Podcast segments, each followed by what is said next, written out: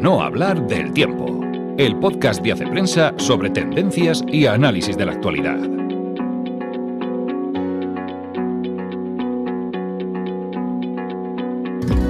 Hola amigos, una semana más nos encontramos en el podcast de Hace Prensa, una semana que ha venido marcada por este triste acontecimiento de la invasión de Ucrania, de la que hablaremos bastante en, en este podcast. Soy Ana Sánchez de la Nieta y la verdad es que esta semana me he tenido que dejar bastantes temas fuera y algunos me ha dado mucha pena dejármelos fuera. Por ejemplo, eh, Luis Luque, quizá hablaremos la semana que, viene, ha podido estar con nuestra corresponsal en Bruselas, Concha Lozano, que le ha contado de primera mano pues, cómo se está viviendo el conflicto en la, en la sede de la Unión Europea. Vamos a hablar de otros temas, además del conflicto Ucrania-Rusia. Por ejemplo, vamos a hablar de la ampliación de la ley del aborto en Colombia, vamos a hablar de algunas iniciativas para enriquecer, para hacer una cultura del envejecimiento más positiva y vamos a hablar, eh, atentos, eh, de la soltería involuntaria, un artículo que ha tenido muchísimo eco en las redes. En las pistas culturales tenemos un, ensayo encantador, aunque el tema eh, pues a más de uno le quite el sueño, porque el ensayo se llama El mal dormir. Mm, vamos a hablar de Un héroe, que es una película de Asfar Faradi, vamos a hablar de una serie sobre Vladimir Putin y vamos, hemos seleccionado un par de podcasts eh, que también nos ayudan a entender un poco el contexto internacional. Y además tenemos la suerte en este programa de contar con algunos de los redactores que han elaborado sus artículos. Así que ya os adelanto que este podcast va a durar un poquito más. Por eso vamos a ir empezando cuanto antes.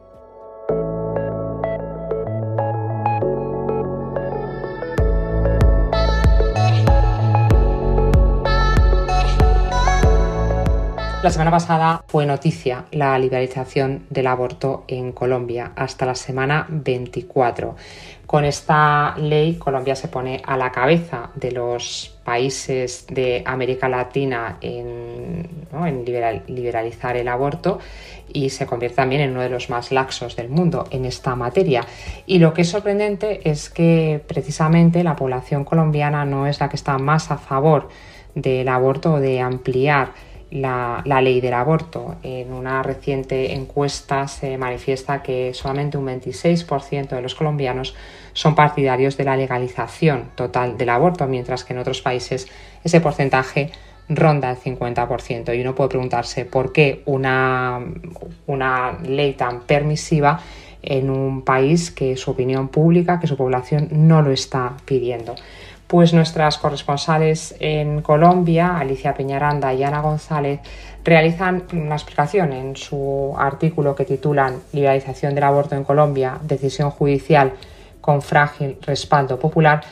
Analizan un poco esta ley y cómo se ha dado esta ley, que efectivamente, como señalan, ha sido más una decisión judicial basada en una sentencia presentada hace dos años por un movimiento eh, feminista y a partir de una sentencia es cómo se ha legislado esta liberalización del aborto y eso ha tenido algunos problemas, además de que hay pues muchas personas que se han manifestado en contra de que la mayoría de los magistrados que han votado a favor del aborto eran hombres, las magistradas en su mayoría votaron en contra y también encontrarse pues una ley que no solamente tiene la contestación de una parte importante de, la población, sino también pues que tiene el rechazo, por ejemplo, pues del presidente Iván Duque, que se manifestó en contra de la decisión, y de un gran número de políticos, no solamente de partidos conservadores, sino también de partidos de centro izquierda que ven que el límite de las 24 semanas puede ser excesivo.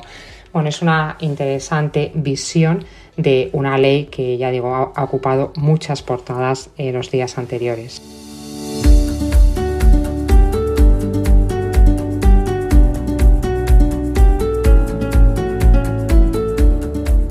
Pues hoy tengo la suerte de tener aquí a, a, Diego y leyendo su artículo que ha titulado esta semana Hacia una cultura que revalorice la vejez, yo planteaba que podía ser interesante que nos explicara un poco, Diego, cómo es la intrahistoria de un artículo como el que ha escrito, ¿no? de dónde parte la idea y cómo ha hecho la investigación, ¿no? para que conozcáis un poco más los entresijos de la redacción de Hace Prensa. Entonces, eso, ¿cómo nace este artículo? Bueno, en, la redacción de Hace Prensa tenemos la suerte de ir siguiendo las noticias de varios periódicos del mundo.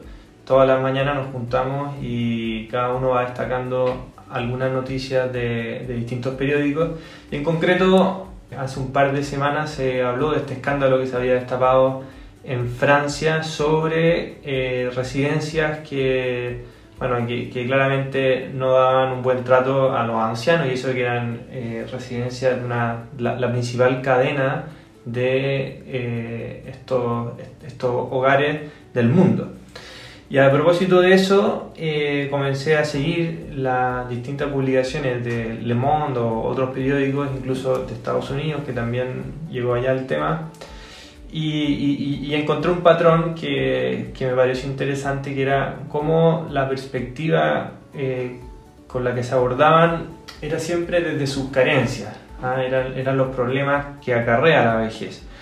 Porque hay que darnos cuenta que vivimos ya en una sociedad envejecida, con, donde el aumento de la, digamos, de, de la expectativa de vida es siempre creciente y por su parte la, la natalidad eh, va a la baja. Entonces, a propósito de eso, intenté buscar algunas iniciativas que sí tuvieran una perspectiva más positiva, eh, que lograran ver eh, esta etapa final que a todos nos, va a tocar de, de, una forma más, más, amplia, más positiva. Y, y, ahí es donde quizás también inspirado en, en un concepto que, que, hablaba Juan Pablo II de la, una ancianidad acogida y valorada, descubrí algunas iniciativas que sí buscan eh, abordar el tema de la vejez de una manera más integral. Y piensas, eh, leyendo artículos, esa búsqueda la haces también en medios de diferentes países, me imagino que por supuesto internet, o sea, un poco cómo fue tu búsqueda y me imagino que a veces en esa búsqueda uno puede encontrar o no encontrar. Esta vez parece que tuviste suerte por el artículo. Sí, yo creo que eh, cuando, uno, cuando uno tiene eh, el interés de encontrar, siempre encuentra. Por ejemplo, eh, una de las iniciativas me tocó, me, encontré con ella aquí en Madrid a propósito de un programa que está llevando adelante el ayuntamiento y que llegó a casa un, un folleto informativo que daban cuenta de un programa para y tú que tenías el tema en la cabeza dijiste esto es, ¿no? O sea... Claro. Entonces en ese momento uno encuentra e, esa iniciativa y luego yo que, vengo, trabajo en la Universidad de los Andes en Chile, me acordé que hay un centro integral para el envejecimiento feliz que también aborda desde, la, digamos, desde múltiples disciplinas eh, estudios y proyectos para eh, que la, bueno, la etapa de, de, la ancianidad sea activa y, y van promoviendo iniciativas muy interesantes.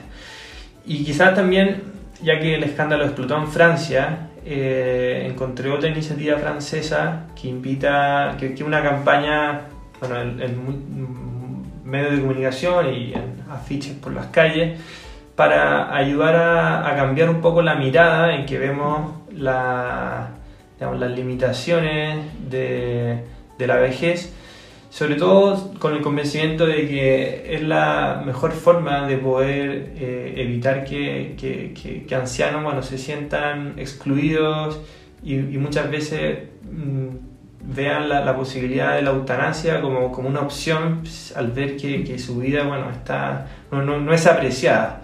O sea, ellos la verdad que hicieron una campaña muy, muy buena eh, para ir, ir, logrando cambiar la mirada.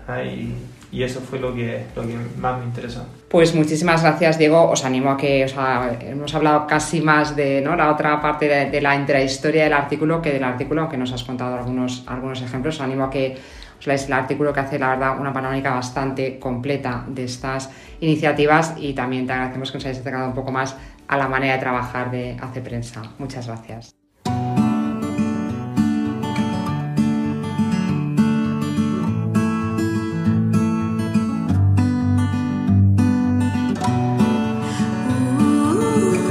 Y en el programa de hoy vamos de intrahistorias, porque tengo también a Elena Farre, que ha escrito un artículo que ha batido todos los récords de lectura de Hace Prensa. Se llama El fenómeno de la soltería involuntaria, que a, primera vista no es un tema así muy, en principio, de Hace Prensa. Entonces, Elena, ¿cómo surge esta cuestión? ¿Cómo, bueno, cómo te planteaste este tema y cómo has eh, desarrollado la investigación?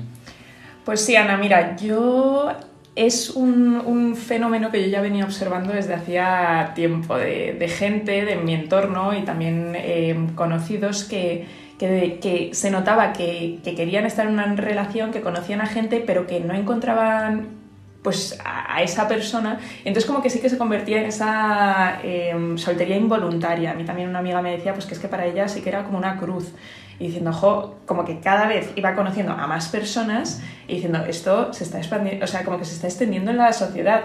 Entonces también... Eh, Dijiste, aquí hay una tendencia. Claro, yo dije, aquí hay una tendencia y entonces también salió el estudio de la Universidad de Málaga que esto era una cosa que iba a ir a más y, y dije, esto hay que analizar también un poco por qué. O sea, de dónde viene, a dónde va, cuáles son los factores y sobre todo también si es una situación en la que uno no quiere estar, cómo ponerle un poco de remedio también, porque yo creo que uno puede caer un poco en, ese, en esa complacencia de, bueno, me encuentro en esta situación, no, no, tiene solución, pero también a lo mejor se le puede poner... Y hay, una, hay un apunte que hace Rafael Lafuente en el artículo que a mí, o sea, me pareció interesante que dijo, bueno, a lo mejor es involuntaria ahora, a los 35 o 38 años, pero también habría que plantearse qué se ha estado haciendo a los 23 o 26 años. Si uno se ha estado ya preocupando por el tema, entonces sí que era un fenómeno que, y sobre todo por la respuesta que ha tenido em, de, la comunidad de lectores, pues creo que es un fenómeno que toca, o sea, que de lleno en,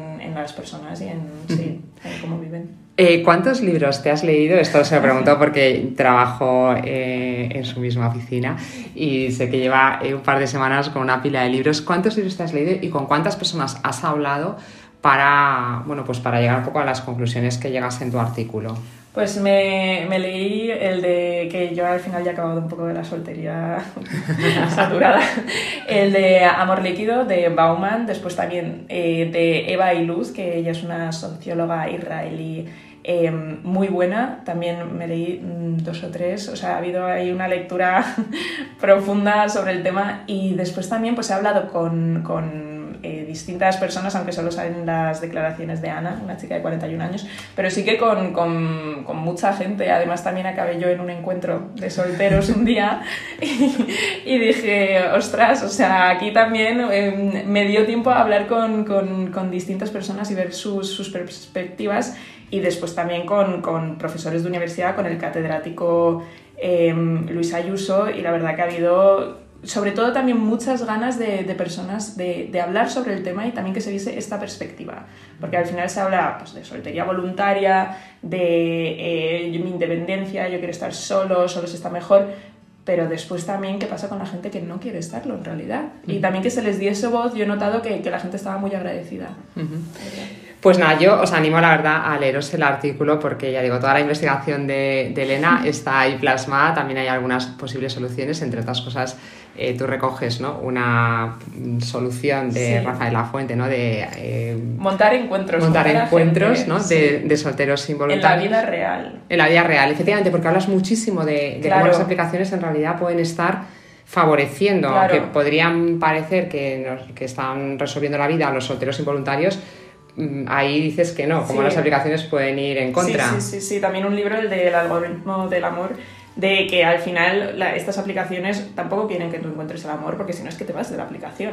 Entonces ahí también como te pueden dar también esa sensación del coste de oportunidad que tiene meterse en una relación, porque dices, jo, es que con toda la gente que hay, con toda la gente que estoy viendo yo aquí en esta aplicación, ¿por qué me tengo que quedar con este que a lo mejor ronca. O que a lo mejor, a lo mejor hay alguien mejor o perfecto, y como también lo dice Rafa La Fuente, que es eh, el tema de las expectativas, eh, también te las aumenta el, ver a tanta gente y el conocer a tanta gente en, un terreno que al final es que no es real.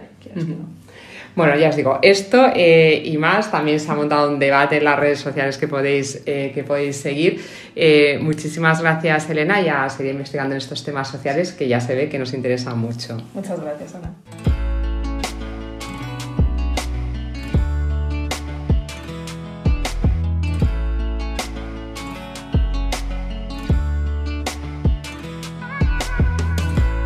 Un archivo es un tesoro.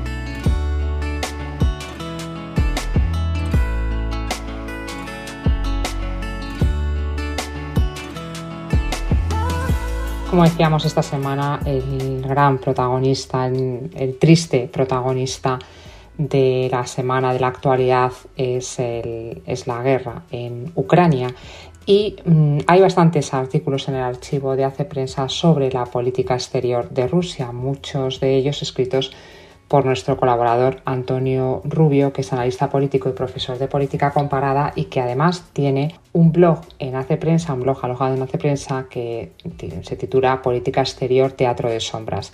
Hoy os vamos a dejar el link a ese, a ese blog porque está siguiendo a pespunte eh, toda la situación en, en Ucrania, toda la invasión rusa. Así que os dejamos el link, como siempre, en la descripción del podcast.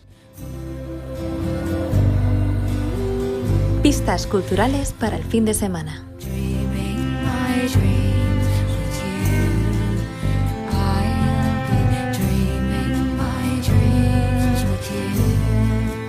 Y esta semana hemos seleccionado un ensayo que acaba de ganar el primer premio de no ficción de libros del asteroide.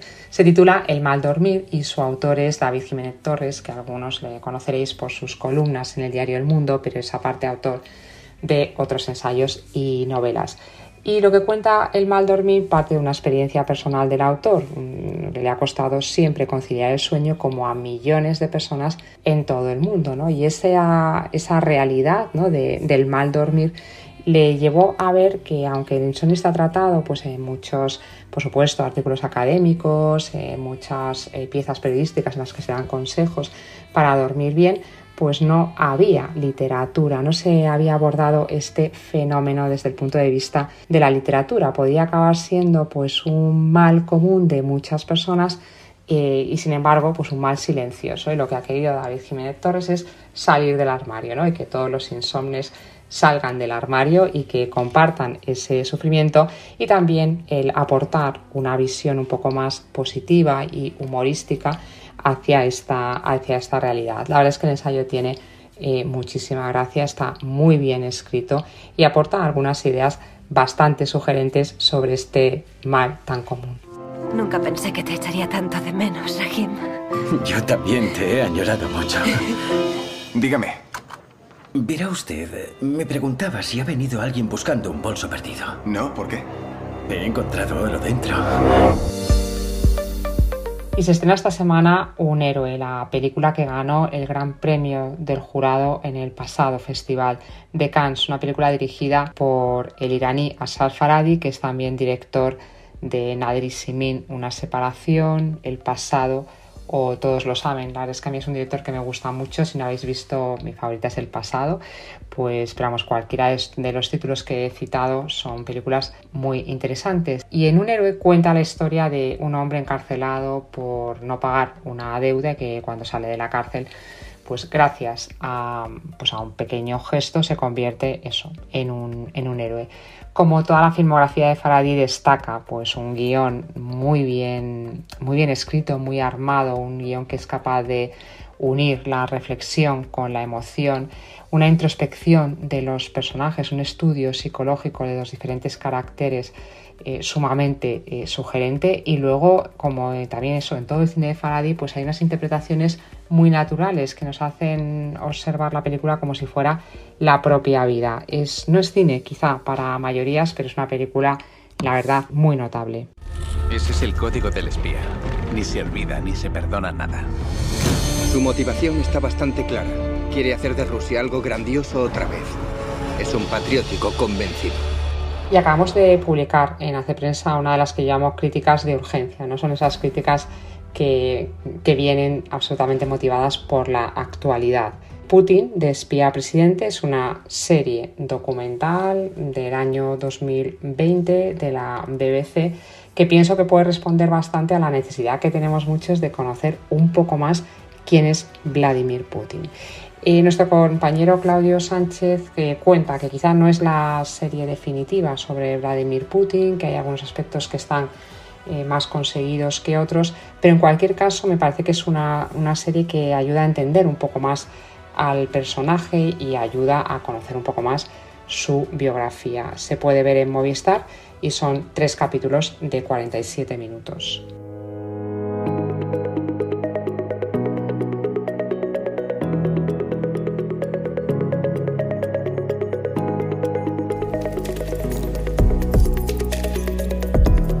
Y si eres de informarte más a través de podcast, hemos traído, hemos seleccionado también dos de los muchos podcasts que hablan estos días sobre el conflicto entre Ucrania y Rusia y que además, de paso, os animo a que en estas pistas culturales eh, también nos enviéis todas las, bueno, esas pistas que encontréis cada uno de, de vosotros.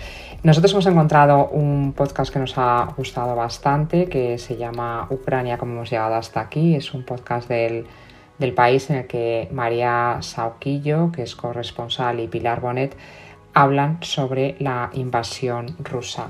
Y después hemos seleccionado otro, es un podcast más largo, de una hora, es un podcast de culturas políticas, que es uno de los podcasts del Independiente, en el que tres profesores de universidad eh, estudian y hablan un poco, analizan el conflicto entre Ucrania y Europa, ¿no? los valores liberales ante la guerra de Putin. Os dejamos también los links de los dos podcasts en nuestra descripción.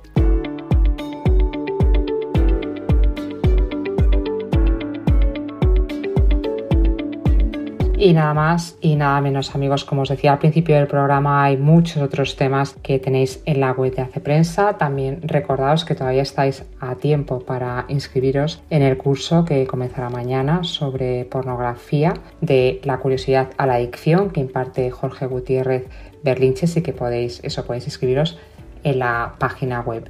Nos vemos o mejor nos escuchamos la semana que viene. Hasta entonces.